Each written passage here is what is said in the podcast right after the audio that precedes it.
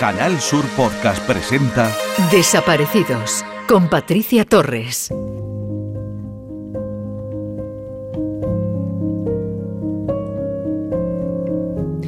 Diana Kerr, Gabriel Cruz, Marta del Castillo o Jeremy Vargas son algunos de los nombres de jóvenes y menores desaparecidos que han tenido mayor repercusión mediática. Pero ¿por qué unos casos reciben mayor atención de los medios y más recursos policiales que otros?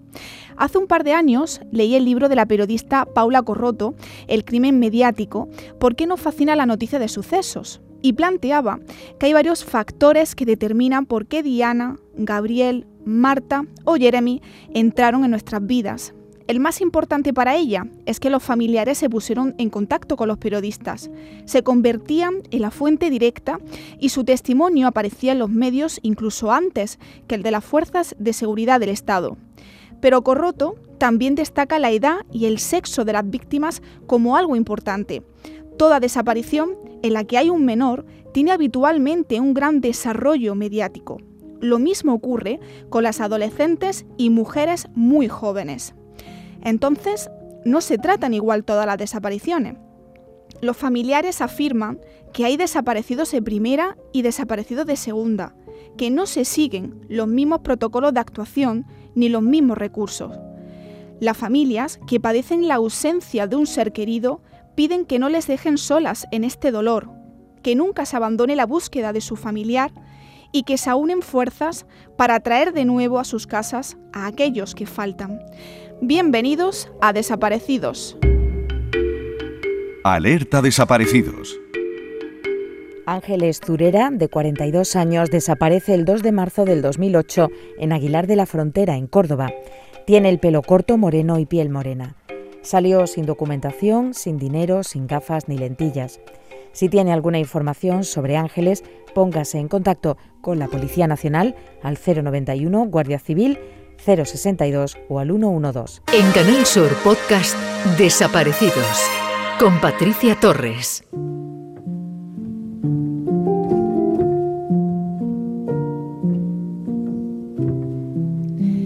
Hoy en el programa de Desaparecidos vamos a analizar con Iciar Iriondo, criminóloga, tres casos de desapariciones que las podríamos denominar como enigmáticas.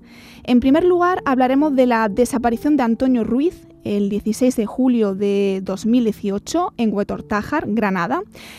La ausencia desde hace 10 años de María Piedad en Boadilla del Monte, en Madrid, y la de los hermanos Orit Pires, Dolos e Isidre en un hospital de Manresa cuando tenían 17 y 5 años respectivamente. Para todos estos casos contamos, como decía al principio, con Iciar Iriondo, criminóloga. Bienvenida y gracias por estar hoy en Desaparecidos. Muchas gracias. Gracias a vosotros por, por contar conmigo y por llamarme y sobre todo por la labor que hacéis. Encantada. Si te parece, Iciar, vamos a comenzar con el primero de los casos que tiene lugar aquí en Andalucía y es el de Antonio Ruiz López, cuyo rastro se pierde hace tres años en Huetortájar, en Granada. Pero la familia no tenía noticias de Antonio mucho antes de denunciar su desaparición, ¿no es así, Iciar? Así es, efectivamente. Eh, no se conoce la, fecha exacta de la desaparición de Antonio. Eh, sí es verdad que, bueno, desde que él empezó una, una relación con, con una mujer, eh, pues empezó a separarse de su familia, de sus hijos, de su hermano. Y, y después de estar, bueno, pues unos años sin saber de él, sobre todo, bueno, pues eh, un familiar acudió a, a la zona donde él vivía y los vecinos le dijeron que bueno que hacía dos años que no sabían nada de él y que no le veían y bueno que desapareció de la noche a la mañana no nosotros pensamos que bueno la desaparición fue pues en torno a verano del 2016 aproximadamente más que nada porque es la única referencia que hay de su última presencia por decirlo de una manera no hmm. Ya que él acudió al médico en fecha 1 de julio del 2016. Por lo tanto, es eh, la última referencia que tenemos de él y pensamos que fue más o menos sobre, esa, sobre esas fechas cuando él desapareció. ¿Y con la familia cuándo fue el último contacto? Bueno, pues el último contacto fue pues más o menos en el 2015 aproximadamente fue el último contacto. En un entierro de un familiar fue la última vez que se juntaron con él y que, y que la familia le pudo ver de manera directa. ¿Y cómo se encuentra el caso actualmente, Iciar? El caso se encuentra bajo archivo provisional desde el 2019, que fue cuando se llevaron a cabo las últimas actuaciones. En concreto se llevó a cabo una, un registro de, de la vivienda donde Antonio vivía junto con su pareja. Eh, y esa fue la última actuación que se llevó a cabo, ¿no? Y a partir de ahí se, se decretó el archivo provisional del caso. La, a la pareja me imagino que se le tomó declaración. ¿Qué dijo? Sí, eh, a ver, aquí hay claramente hay tres sospechosos principales, ¿no? Hmm. Entre ellos está la pareja, efectivamente, y luego pueden existir dos, o bien co cooperadores o bien coautores, ¿no? Familiares de su pareja, concreto, familiares cercanos. Sí que le tomó declaración, ella en un principio intentó desviar la investigación eh, alegando que se trataba de una desaparición voluntaria. En concreto que Antonio, bueno, pues había conocido a otra mujer a través de las redes sociales y había decidido irse. Algo que no se sostiene porque, bueno, nosotros eh, nos desplazamos al lugar de los hechos, mantuvimos varias entrevistas criminológicas con el entorno, con los hijos en concreto de Antonio, y le comentamos sobre este tema, ¿no? Y ellos nos confirmaron que primero su padre no, no utilizaba las tecnologías, no sabía ni cómo se utilizaban, tenía un móvil que no tenía internet, no tenía ordenador, eh, por lo tanto por esa vía mmm, no cuadraba y luego incluso se encontró documentación de Antonio en la vivienda como era su DNI, su pasaporte, su tarjeta sanitaria, por lo tanto mmm, obviamente no se va a ir y dejarse toda la documentación necesaria, ¿no? Hmm. Además él recibía una pensión por un accidente laboral que tuvo, ah, pues en el 2008 aproximadamente, y tampoco se ven reflejados eh, movimientos en cuanto a la retirada de ese dinero, ¿no? que era lo, que, lo único que él recibía en ese sentido. Por lo tanto, eh, por diferentes aspectos no se, no, no se sostenía esa desaparición voluntaria. ¿no? Además, ella también manifestó tres versiones diferentes sobre un hecho en concreto que se produjo días, días previos a la desaparición, una discusión que mantuvieron los dos, una visión bastante fuerte y, y, bueno ella pues al entorno a los vecinos etcétera pues da tres versiones diferentes sobre lo sucedido no Mm. algo que también llama la atención Mm. por lo tanto bueno Y Ciari, ¿nos puede relatar si se puede, cuál fue ese, esa discusión, en qué, en qué se basó?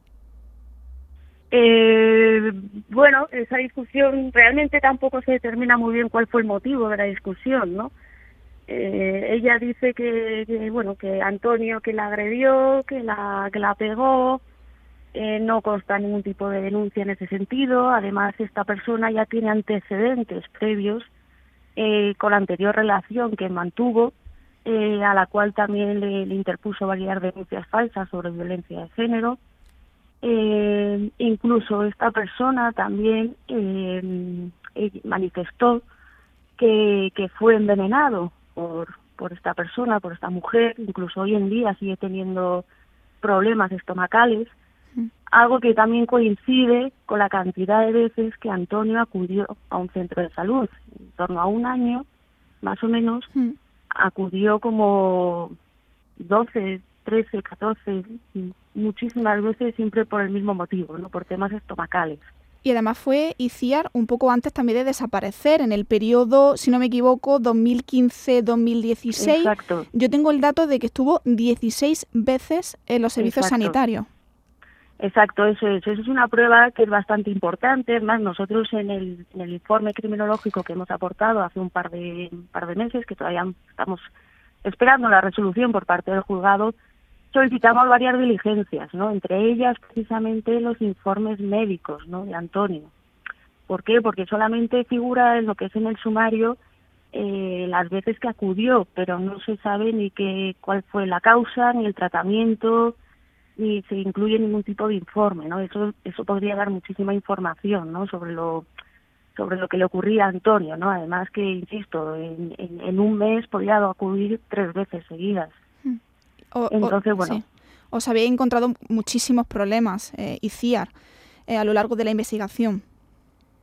Lo que llama la atención en general es eh, que existiendo tantas pruebas, hmm. existiendo tantos indicios que apuntan, como, como he comentado anteriormente, a, tres personas en concreto, em, incluso mm, comentarios, incluso manifestaciones de testigos, eh, lo que llama la atención que no se haya indagado más, que no se haya presionado en cierta manera sobre estas personas, ¿no?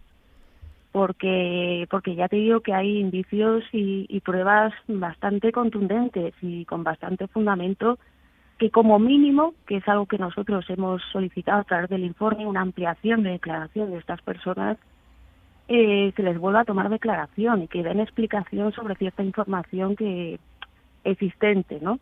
Y sobre todo en cuanto a las diferentes contradicciones de, de quién era su pareja, la cual hay que añadir también que, en este periodo en el que Antonio no, no se encuentra desaparecido, ella ha estado sacando dinero de la cuenta de la pensión de Antonio. ¿no? Entonces, todo, todo puede encajar en el perfil de, de lo que se conoce como viuda negra, ¿no? Hmm, hmm.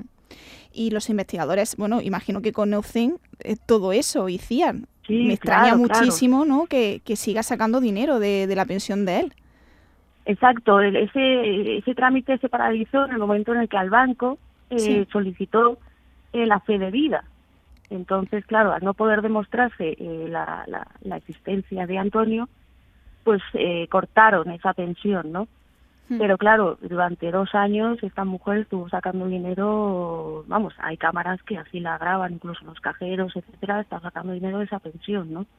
Y todo, toda, toda la información todas las pruebas, todos los indicios eh, los tienen los responsables de la investigación.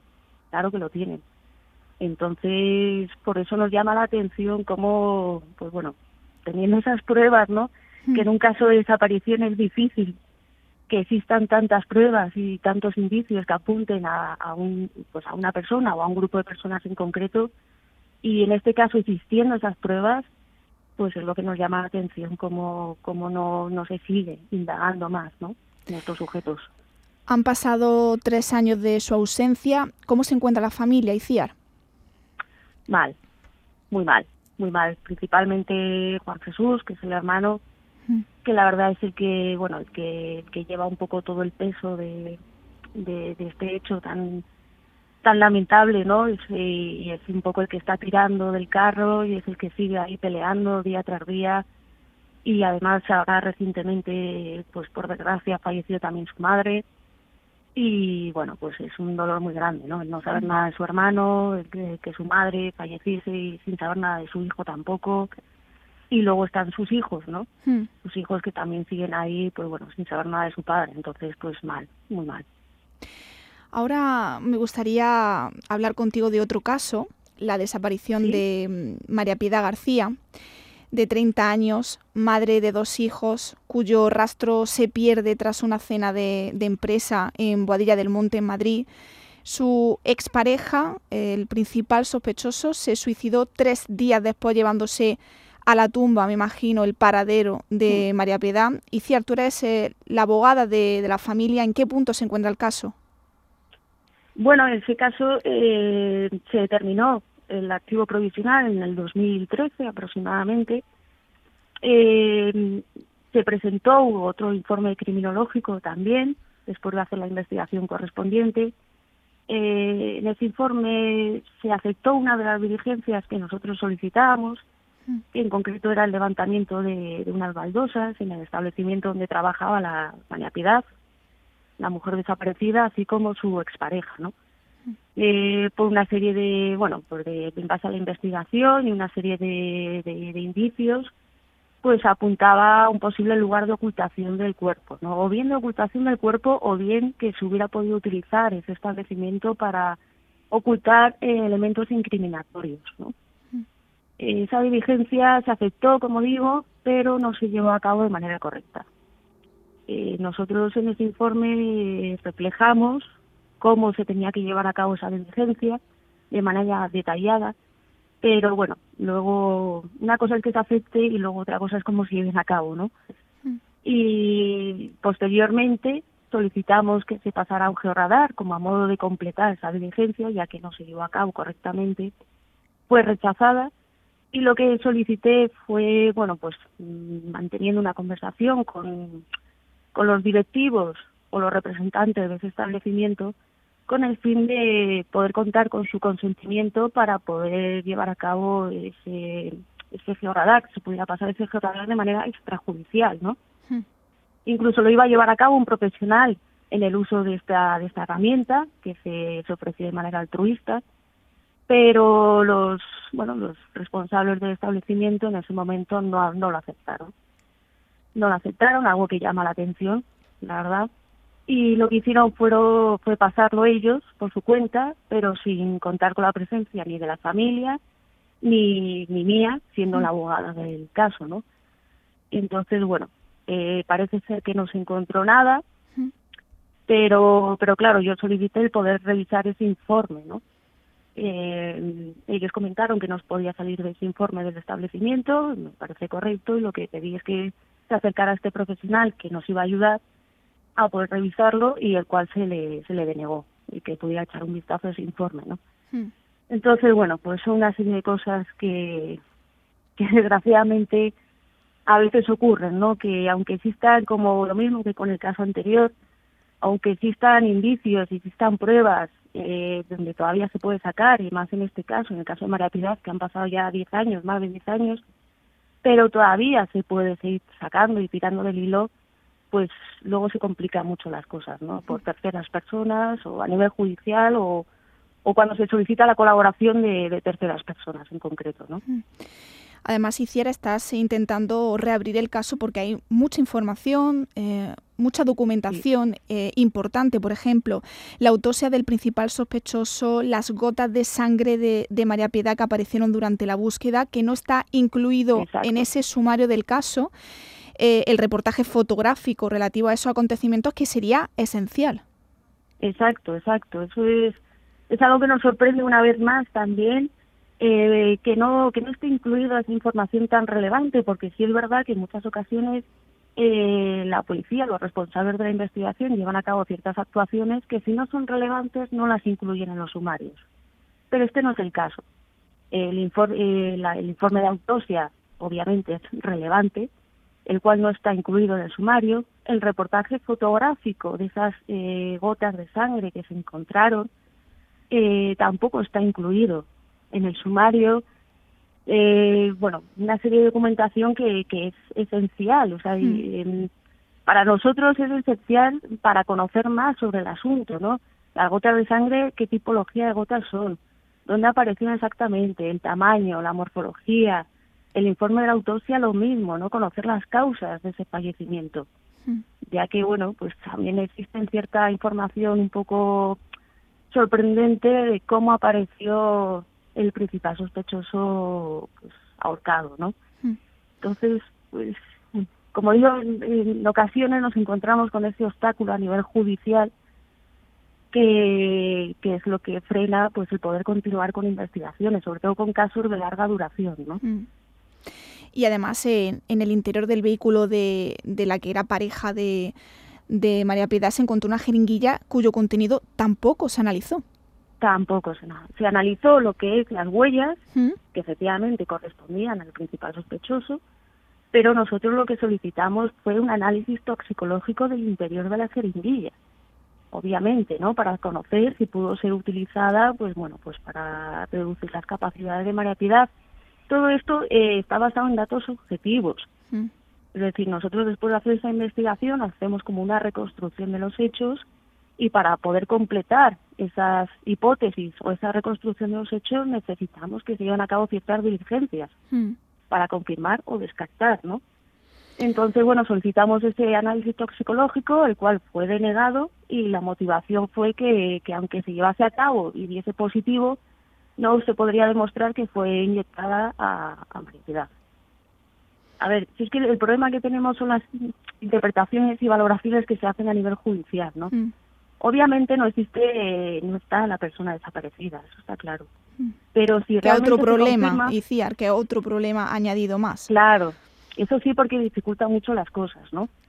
Pero claro, eh, si se confirma que existe esa sustancia, eh, lo que podría dar lugar es que se trataba de algo premeditado, Mm, ¿vale? Entonces esa información ya es suficiente como para dar más información sobre lo ocurrido. Decir, no es lo mismo que sea un hecho impulsivo mm, a que sea algo premeditado, por- porque por lo tanto el cuerpo estará ocultado mejor que si es algo impulsivo. mm, Quiero decir que nosotros lo que lo que pedimos es por un motivo y están fundamentados y viene por un porqué mm, y se pretende un objetivo. Todo eso se queda plasmado en el informe. mm. Lo que pasa que a nivel judicial, insisto, pues en muchas ocasiones se quedan cortas las valoraciones, ¿no? Porque no no se puede basar todo en artículos, en leyes, en están- las desapariciones son más eh, más complicadas, ¿no? Mm, Entonces tiene que ser más de un punto de vista más, una perspectiva un poco más amplia, más social mm. y, y- y cambiar un poco esas valoraciones, ¿no? Porque no solo nos ocurre a nosotros, sino incluso a los propios miembros de las fuerzas y cuerpos también les ocurre en varias ocasiones, ¿no? Mm. Que se solicitan diligencias y que luego, pues bueno, no se aceptan por parte del juez o de la jueza o incluso del fiscal Mm. también. Además, eh, me parece llamativo que la noche de la desaparición ICIAR, eh, las alarmas del supermercado donde trabajaban tanto María Piedad como Javier estuvieron desactivadas varias horas, Sí. un tiempo suficiente para que el sospechoso pudiera deshacerse de cualquier prueba que le incriminase, ¿no? Exacto, eso es otro dato que, que, que llama muchísimo la atención, que se solicitó también que se le tomara declaración al gerente de ese momento, que era el que, el el que llevaba un poco el tema de las alarmas, incluso el que estuvo en contacto con el, primal- con el principal sospechoso el día de los hechos, bueno, cuando fue a cambiar las baldosas, ¿no? Entonces llama la atención que justo la noche de la desaparición se desactiven las alarmas eh, del Mercadona, ¿vale? Ya por decirlo claramente. Eh, de un establecimiento con esa envergadura, eh, que nadie se diera cuenta de esa desactivación de las alarmas y que casualmente, insisto, que sea la noche de la desaparición y hasta el día siguiente, que no fue el principal sospechoso a cambiar esas baldosas, que también llama la atención que fuera un domingo, cuando no era necesario cambiar esas baldosas. Eh, se, pues bueno, también él cuando llegó, pues estuvo una hora y media intentando desactivar las alarmas, pero claro, hay que tener en cuenta que ya estaban desactivadas. Entonces, bueno, llama la atención principalmente que, insisto, que, que estuviera sin alarmas un establecimiento como el Mercadona y que nadie se diera cuenta, ¿no? Mm, Además hay que añadir que casualidad la cena estaba a cinco minutos del Mercadona, Muy al igual que en el Mm, resto de los bares donde estuvieron mm. hasta hasta que se le perdió la vista a María Piedad, estaban al lado del Mercadona. Una década después, eh, su familia no se resigna y sigue investigando con, tu ayuda. No sé si la familia ya ha hecho ese trámite tan doloroso y CIAR que es declarar fallecida a María Piedad para que los hijos de ella, que ya tienen, si no me equivoco, 20 y 12 años, se puedan hacer posesión de sus bienes. Eh, sí, sí lo, sí lo han llevado a cabo, sí lo han llevado a cabo, sí es verdad que, bueno, eso me lo comentó a mí eh, Tony ¿Mm? y sí lo han llevado a cabo. A ver, esto es un trámite que, que es normal. A decir verdad que es, es muy doloroso porque al final reconoces en cierta manera un poco el fallecimiento de tu ser querido, pero, pero claro, también tenemos que tener en cuenta que existen otros problemas también cuando desaparece una persona, ¿no? Mm. a nivel económico, a nivel de herencias, a nivel de, bueno, pues en todos los ámbitos, ¿no? Entonces, eh, la vida continúa, continúan para para los que para los que están aquí, ¿no? Y entonces eh, es necesario llevar a cabo ese trámite, pues bueno, pues para conseguir también otros otras cosas o para regularizar ciertas situaciones o entonces bueno es común que se lleve a cabo, pero no quiere decir que porque se lleva se establezca el- o se lleva a cabo la declaración de fallecimiento que se deje de investigar, que Mm. se deje de buscar. A una cosa no quita la otra. En principio, esto es así, toda desaparición se sigue investigando hasta que aparezca la persona viva o muerta. ¿Y tú piensas, Iciar, que Javier actuó solo el día de la desaparición de María Piedad o tuvo alguien que le pudo ayudar? A ver, buena pregunta. Eh, sí es verdad que, que ahí existen ciertos elementos que apuntan, yo no descarto que alguien le pudiera ayudar. No quiere decir que esa tercera persona supiese realmente lo que estaba haciendo o las Mm. intenciones de Javier, en este sentido, ¿vale? Mm. Pero sí es posible que, que alguien eh, pudo ayudarle de manera indirecta o directa, porque ya te digo que hay ciertos elementos que, que como no se han aclarado, una vez más, pues eh, se dejan ahí en, en la duda, ¿no? Mm. Pero bueno, incluso la propia desactivación de las alarmas. Mm. Alguien, Eh, claro. Claro, ¿quién desactivó esas alarmas? Eh, incluso cómo apareció también el ahorcado, ¿no? Mm. Eh, el, el, el- el nudo, cómo estaba hecho, en la posición que él apareció, Mm. eh, no tenía luz en ese momento, los móviles no aparecieron, cómo se consiguió, cómo se alumbró para hacer ese nudo, eh, por qué lo hizo en ese lugar, que nosotros estuvimos en ese lugar y es un lugar que llama un poco la atención también. Mm. Eh, entonces, bueno, luego ciertos elementos que aparecieron en el coche también llama la atención. Eh, luego la movilidad de él en los días posteriores a la desaparición. Mm. En cuanto a los repetidores, etcétera, pues bueno, pues yo no lo descarto, lo descartaría si si las diligencias se hubieran aceptado, eso sí que podría dar lugar a descartar o confirmar la posible participación de una tercera persona, ¿no? Pero como se ha quedado al final todo en el aire, Mm. pues es difícil. un enigma con, con muchas respuestas. Y ahora, eh, una de las desapariciones que creo que la más inexplicable para mí, Iciar, la de los hermanos Orit Pires, que tú cogiste este caso en octubre del año 2019 y desde entonces no has dejado de, de examinar esos cabos sueltos de una investigación que podríamos definir como insuficiente, porque ocurrió en la madrugada del 5 de septiembre del año 88 en el hospital de, de Manresa, Dolores de 17 años y el pequeño Isidre de 5, que estaba ingresado, desaparece, y, y bueno, Sí. no sé cómo eh, te enteras de este caso. Bueno, pues este caso me, me llega a través de otro caso que también está ahí como, como abogada en Barcelona. ¿Mm? Bueno, pues eh, eh, bueno, pues me puse en contacto con esta con la familia, con Mari Carmen y a raíz de ahí empecé con el asunto, ¿no? Estoy como como abogada también en él y bueno, la verdad es que sí es una desaparición, bueno, como todas las desapariciones, ¿no? Que son bastante inquietantes pero aquí lo que puede llamar más la atención es en el lugar donde desaparecieron los hermanos, ¿no? Mm, Estamos hablando de un hospital, y es verdad que estamos hablando del 1988, que bueno, pues eran otros tiempos, ¿no? mm, Las medidas de seguridad eran diferentes, el control era diferente, pero al final es en el último lugar donde donde se vieron y donde estaban estos dos menores, ¿no? Y entonces y no hay nadie se ha responsabilizado en cuanto al hospital tampoco, ¿no? Mm. Sí es verdad que luego, que, bueno, se- cuando se inició la investigación, se tomaron declaración a varios empleados del hospital, al propio director también, etcétera, mm, pero llegó un momento que se estancó la investigación y ahí apareció un detective privado mm. que él apuntó directamente a la familia paterna de los niños. Que por cierto, ese detective Iciar, la familia no sabe quién contrató. Exacto. Eso es eh, una de las cosas que, que nos llamó la atención, efectivamente, que incluso, bueno, yo aporté un dictamen criminológico en este caso, en el cual se solicitaba también una ampliación a este profesional de la investigación privada, porque no se sabe cómo apareció ni dónde apareció. Mm, ¿no? Y además que también llama la atención, insisto, cómo eh, se enfocó casi de manera directa a la familia paterna obviando al hospital, ¿no? mm, Quiero decir, todos los esfuerzos que ha llevado a cabo durante casi 30 años eh, investigando a esta familia se podía haber hecho también en relación con el hospital, ¿no? mm.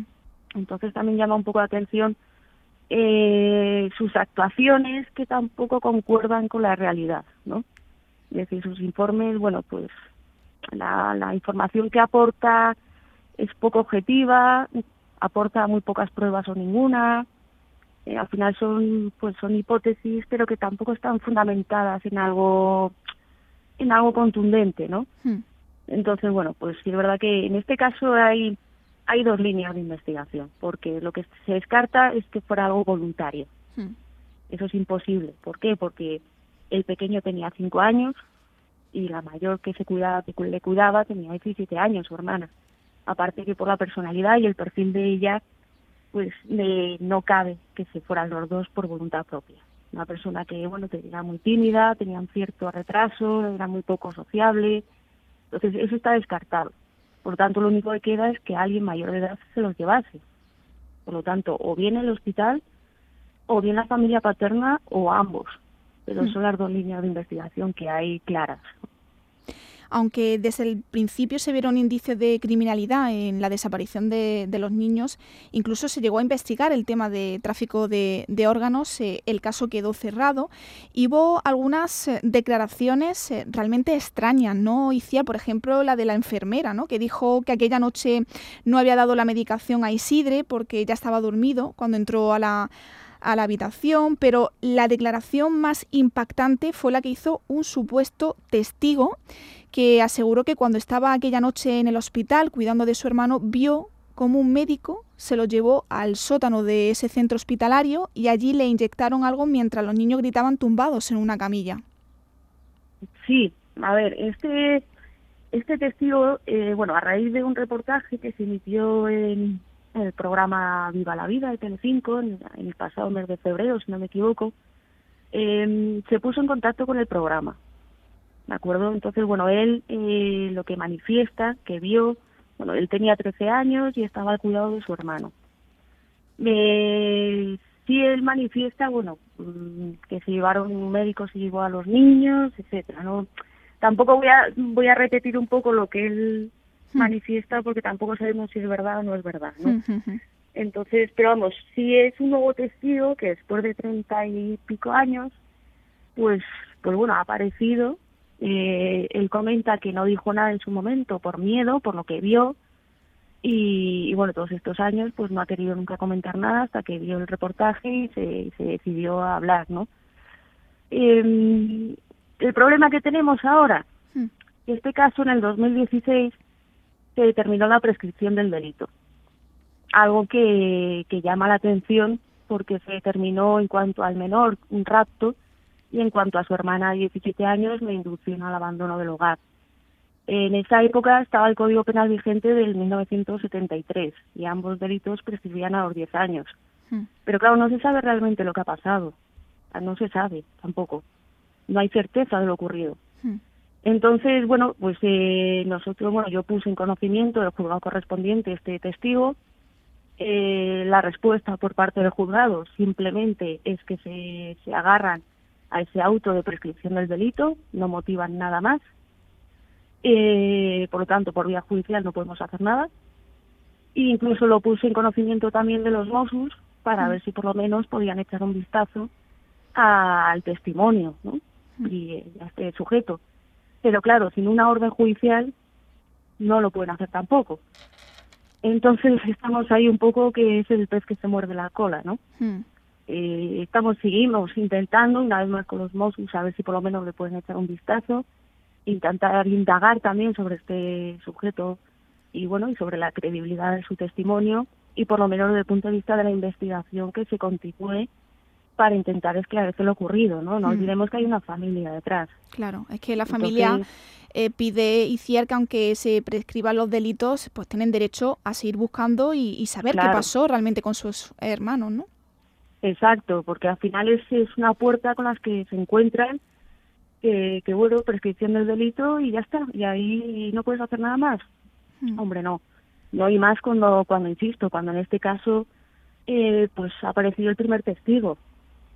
No sabemos si es verdad o no es verdad lo que dice, pero, pero como mínimo intentar, pues bueno, pues eh, valorar un poco su testimonio y hmm. indagar un poco más y, y, luego nunca se sabe tampoco que pueden salir también más testigos, puede salir más gente, o sea, por lo menos, insisto, ya no judicial, pero desde el punto de vista de una investigación que se continúe. me gustaría que nos hablaras, Iciar, de la asociación Metro a Metro, del que formas parte, en qué consiste y, cómo surge. Bueno, pues la asociación Metro a Metro surge porque después de estar tantos años eh, estudiando, e investigando el fenómeno de las desapariciones, colaborando con otras asociaciones, eh, pues al final pude, bueno, pues detectar en cierta manera las necesidades que siguen teniendo las familias, ¿no? Sí es verdad que, gracias a todas las asociaciones que, que han existido y que existen, se ha mejorado mucho en cuanto al tema de las desapariciones, ha avanzado mucho, pero desde el punto de vista de la investigación, quizá ahí que sigue avanzando y sigue mejorando, pero quizá ahí es donde más las familias necesitan un poco de apoyo. Las familias, incluso las puertas y cuerpos. Hmm. Ya no solo las familias, ¿no? Entonces, bueno, a raíz de, ver un poco esas carencias y esas necesidades, pues eh, decidí, junto con otras dos compañeras, crear la asociación Metro a Metro, ¿no? Eh, va destinada a, pues, a desapariciones sin causa aparente, la hmm. investigación y tratamiento, llevamos tantos casos de larga duración como también casos recientes, ¿no? Mm. En los casos recientes actuamos más como informantes para no obstaculizar la investigación oficial. Mm. Eso es bajo ningún concepto. Entonces, bueno, todo lo que vayamos averiguando se lo pasamos a los responsables de la investigación y al mismo tiempo pues hacemos un, una intervención o un asesoramiento con los familiares, que también es importante, ¿no? Entonces, bueno, ese es el objetivo principal y luego también eh, otro de nuestros objetivos es llevar a cabo conferencias, charlas, mm. eh, bien a modo informativo o bien a, modo preventivo en relación con el fenómeno de las desapariciones, bien en colegios, en residencias de ancianos, eh, a través de ayuntamientos, etcétera, y luego llevar a cabo estudios pormenorizados mm. también con en definitiva, ICIAR queréis ser pues, un recurso más para los investigadores y a veces habéis detectado que podéis lograr que las familias se abran mucho más y el trato con los investigadores sea más fluido, ¿no? Exacto, sí, sí, sí. Eso en concreto, a ver, hay como hay de todo, ¿no? Como mm, digo, sí. Pero sí es verdad que, que poco a poco, bueno, pues los responsables de las investigaciones eh, van viendo un poco esa eh, eso que nosotros podemos ofrecer como criminólogos, ¿no? Mm. Que es, como digo yo, hacer un puente entre ellos y las familias. Mm. Eh, muchas de ellos son conscientes de que, bueno, a través de las entrevistas que realizamos, incluso el contacto que tenemos con las familias, ¿no? El contacto nosotros tenemos es diario con ellas, es diario, o sea, como digo yo en muchas ocasiones hago eh, ya no solo de criminóloga, sino de psicóloga también en muchas ocasiones, ¿no? Mm. Entonces esa confianza, esa cercanía que podemos eh, ofrecer nosotros y que damos nosotros hacia las familias eh, es lo que necesitan los responsables de la investigación, ¿no? Mm. Eh, porque ellos sí es verdad que no tienen tampoco tiempo para, para ese trato tan cercano, ¿no? Y, y bueno, pues sí es verdad que a través de nosotros, pues si necesitan cualquier tipo de información, pues acuden a nosotros, ¿no? Y luego, bueno, pues en cuanto a las investigaciones también, o sea, todo lo que nosotros vayamos averiguando, se lo hacemos llegar a ellos. Entonces, al final, un poco la finalidad que, mm, existe o que tiene esta asociación es un poco eh, cooperar o colaborar con los miembros de las fuerzas y cuerpos, ¿no? Con el mm. fin de agilizar esas investigaciones o de ajustar en la medida posible esas investigaciones y luego también el tratamiento con las familias, ¿no? Mm. En asesorarles. Eh, para terminar, Iciar, siempre a los familiares o portavoces de las familias les pido un mensaje o un llamamiento a quien ellos quieran, a las instituciones, a las autoridades eh, policiales. incluso ellos lanzan un, mensaje a, su ser querido, ¿no? que se encuentra desaparecido. ¿Qué llamamiento lanzarías tú desde este programa? Pues yo haría un llamamiento a nivel judicial. Yo ya haría un llamamiento que que por favor que se, que se interpreten y se valoren los indicios y las pruebas que se aportan, sobre todo en casos de larga duración, que se tenga una visión un poco más, más amplia, más social sobre las investigaciones. Eh, incluso eh, no descartaría cierta formación a jueces y a fiscales, porque sobre todo en casos de larga duración, porque parece, parece que, es que en este país un caso de más de ocho años o de seis años Mm. a nivel judicial, mm, si no hay una, una prueba directa que apunte directamente a una persona y que apunte directamente a un lugar, eh, pocos recursos se utilizan. Entonces, que por favor que, que se que se piense un poco en esa valoración que se hacen sobre sobre los informes que se entregan, sobre los indicios, pruebas, diligencias que se solicitan y, y que bueno y que se utilicen todos los recursos necesarios, ¿no? Gracias, Iciar. Es un placer siempre charlar contigo y enhorabuena por tu gran labor al lado de los familiares eh, desaparecidos. Un abrazo, Iciar. Muchas gracias a vosotros. Un abrazo y un placer. En Canal Sur Podcast Desaparecidos con Patricia Torres. Alerta desaparecidos. Rafael Muriel García, de 57 años, desaparece el 1 de septiembre del 2016 en Adamuz, en Córdoba. Vestía pantalón vaquero y camiseta blanca. Fue visto por última vez en la zona de Los Morales y en la franja baja de la Sierra de Córdoba. Si tiene alguna información sobre Rafael, póngase en contacto con la Policía Nacional al 091, Guardia Civil 062 o al 112.